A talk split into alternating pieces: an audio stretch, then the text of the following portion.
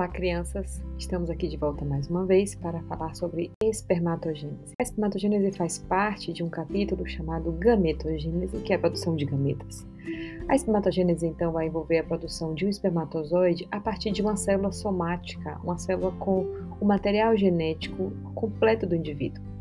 Então, o espermatozoide vai surgir a partir da espermatogônia. Esta célula vai se dividir por mitose, dando origem a, ao espermatócito primário.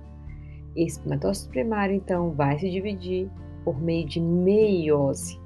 E aí agora vai começar uma divisão meiótica em duas etapas, a meiose 1, que vai dar origem ao espermatócito secundário, e a meiose 2, que vai dar origem à espermátide. A, a espermátide, por sua vez, vai sofrer uma maturação, uma modificação, e vai dar origem ao espermatozoide.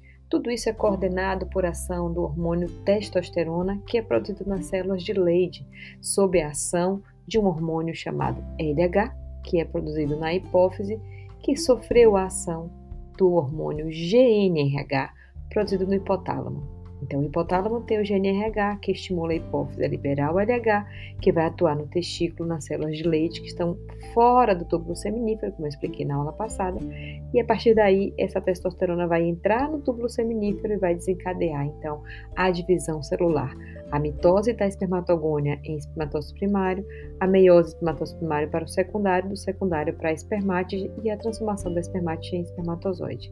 Para resumir, uma gônia vira cito 1, que vira cito 2, que vira tide e por fim vira zoide.